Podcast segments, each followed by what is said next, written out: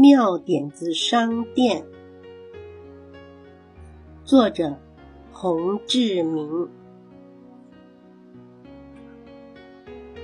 一，森林里的怪事。黑白森林里发生了一件怪事，那就是森林里的树干上，不知道什么时候被人家涂上了密密麻麻的圆点。圆点有白，有黑，有大，有小。小花鹿疑惑的叫道：“好好的森林涂成这样，搞什么鬼？”然而更怪的是，森林里的每一条小路上，到处都被画上了棕色的箭头。而且所有的箭头都指向森林的正中央。哎，这是什么？小白兔低下头，仔细的看着那些箭头。哇！突然，小白兔吓得大叫一声：“怎么都是蚂蚁啊？”原来，那些棕色的箭头是许多小蚂蚁挤在一起排出来的图案。花孔雀忍不住叫道：“这是什么怪事？小蚂蚁是会排队，没错，可是从来没有看到它们排成箭头的形状呀！蚂蚁聚在一起，排成这个形状有什么意思呢？”忍不住强烈的好奇心，小动物们沿着箭头的指示往前走，想要看个究竟。忽然，他们看到树梢上垂下一个广告布条，上面写着斗大的字。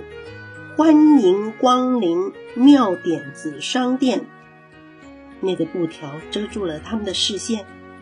就在这个时候，广告布条缓缓的往上升，一间白色小屋出现在小动物们的眼前。森林里什么时候盖了这么一间小屋呀？大家瞪大了眼睛，仔细的瞧着。小屋的每一面墙上都画满了黑点。屋顶上还写着五个大字“妙点子商店”。那五个字虽然是黑色的，却还闪着亮晶晶的荧光。小动物们都看呆了，他们心想：字会闪荧光，蚂蚁会排成箭头的形状当做路标，树干上画满了黑色和白色的圆点，这是怎么一回事啊？还有。什么是妙点子？妙点子商店到底在卖什么？二，谁有困难卖给我？小动物们心里的疑惑越来越强，他们忍不住探头往商店里瞧，他们想看看妙点子商店里到底在卖什么东西。不看还好，一看心里的疑惑就更深了。小花鹿摇摇头说：“奇怪了，商店里头空空的，什么东西也没有，怎么卖呢？可是说它什么都没有也不对，因为就在他们四处张望的时候，门口突然又垂下了一张奇怪的广告单，上面写着：‘谁有困难卖给我？’小白兔更疑惑了。”这是什么商店啊？竟然想跟人家买困难！小花鹿也满肚子的疑问，说：“困难也可以卖钱，真是奇怪呀！”他要买困难，一定有什么目的，小心哦，说不定他会拿困难来害人。花孔雀美丽的脸庞露出了深深的忧虑，担心的说：“嗯。”小白兔也觉得不对劲。说对嘛，我们把自己的困难卖给他，说不定哪一天他就会拿那个困难来害我们，那就惨了。不只是小白兔觉得奇怪，所有的动物都觉得这个商店一定有问题。他们围着这间空空的妙点子商店议论纷纷，但就是看不出问题到底在哪里。除非别有居心。否则，谁肯拿钱来买别人的困难呢？就在花孔雀说出大家心里的忧虑时，突然，他们的背后响起了一个低沉的声音：“大家早啊！”哦哦，早！小动物被这个突然出现的声音吓了一跳，转头一看，才发现不知道什么时候，他们的背后神不知鬼不觉的出现了一只全身长满黑毛的大黑熊。这只大黑熊除了体积庞大之外，还戴着一副深色的墨镜。这副墨镜把他的眼睛遮住，看起来神秘兮兮的。小白兔在心里嘀咕着：“大黑熊的身体这么庞大，为什么它走到我们的身边，大家都没有发现？”大黑熊对大家深深的鞠了一个躬，说：“嘿嘿嘿，欢迎光临妙点子商店，我是妙点子商店的老板点子大王，我刚刚从点子森林搬过来，想到这里做点生意，希望大家多多照顾，照顾。”小花鹿转头看看满森林的圆点，满地的蚂蚁路标，和点子大王那身神秘兮兮的装扮，口气很不好的说：“我们别被你吓坏就好了，哪有能力照顾你啊？对嘛对嘛，你是用什么法术神出鬼没？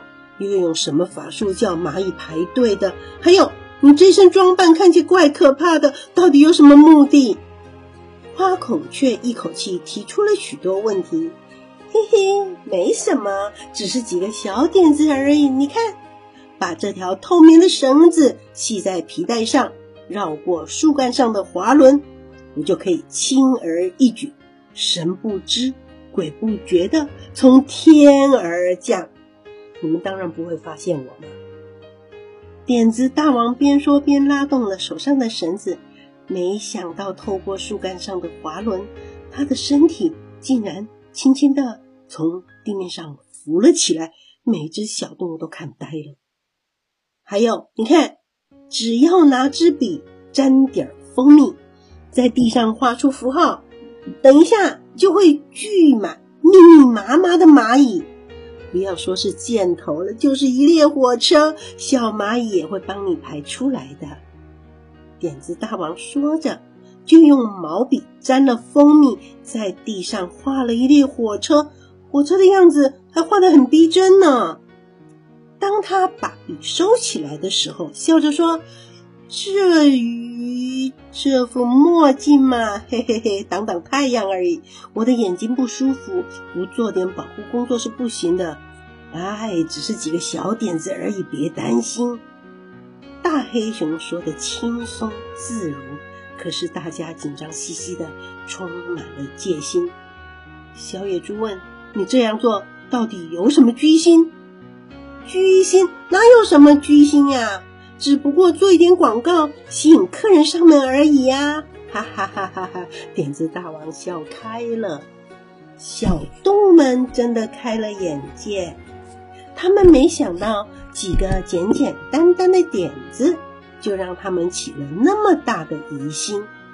不过看起来点子大王的广告效果还不错呢，大家对这家商店的印象还真是深刻。三，我要买困难。谜题一个一个解开了，不过新的疑惑又产生了。面对这间空荡荡的商店，以及这个神秘兮兮的老板，小白兔忍不住问道：“商店里什么都没有，你卖什么呀？”点子大王笑着说：“哈哈哈哈！现在我不卖，我只买。你只买，你买什么？买困难？困难可以买吗？”花鹿眼睛睁得大大的，一直盯着点子大王的深色墨镜，好像看穿墨镜。里的秘密似的，点子大王有点得意的说：“没错，我买困难，而且这个世界上只有我买困难。只要有困难，谁都可以卖到好价钱。困难可以卖钱，我不信。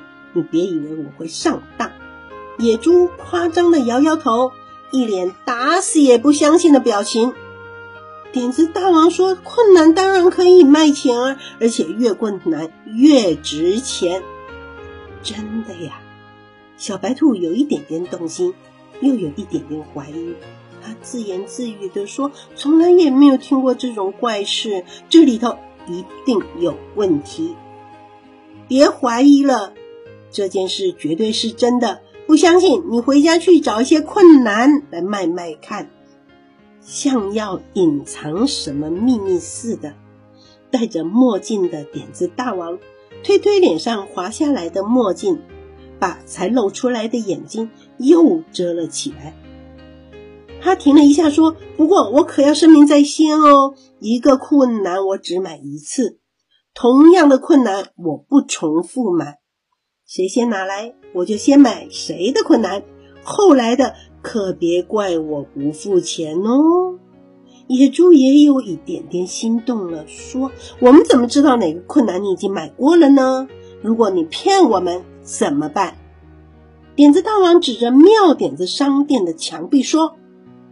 我会把买过的困难都公布在墙壁上，是不是买过了？抬头看一看就知道了。谁也骗不了谁。困难可以卖钱，大家都为之疯狂。所有的动物回家都绞尽脑汁，拼命的想这一辈子所碰过的困难。第三章结束，下一期继续。